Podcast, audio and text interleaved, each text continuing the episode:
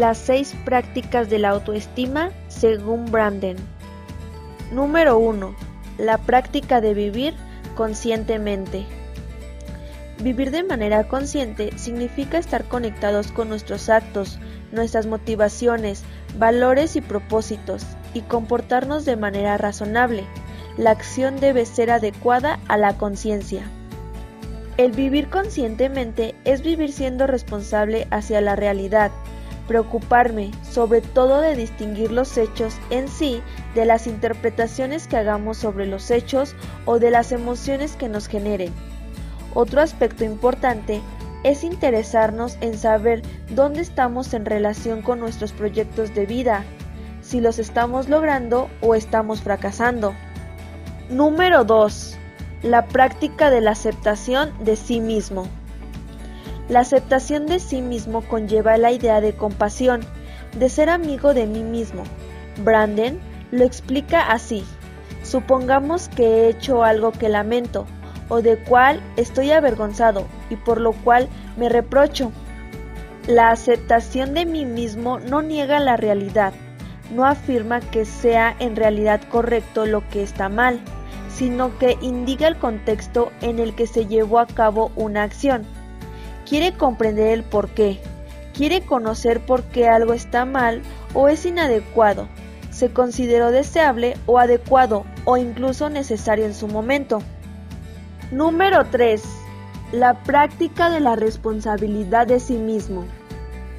Es asumir que una es la artífice de su propia vida, una es responsable de la consecución de los propios deseos, de las elecciones que hace, de las consecuencias de sus actos y de los comportamientos que asume frente a las demás personas, de la propia conducta, de la forma de jerarquizar el tiempo del que dispone, de la felicidad personal, de aceptar o elegir los valores según los cuales vivo.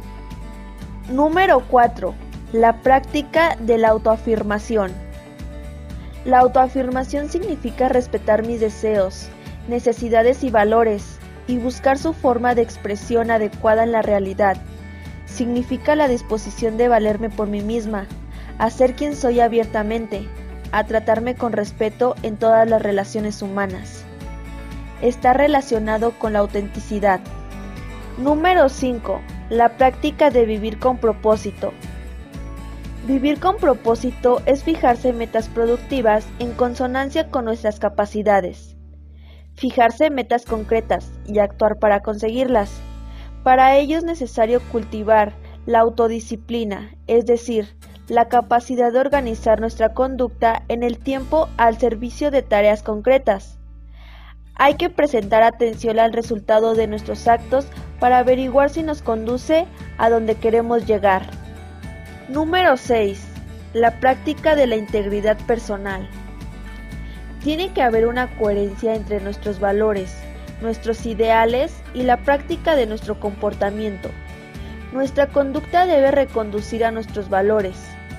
Significa cumplir con nuestros compromisos, con nuestra palabra y genera confianza en quienes nos conocen.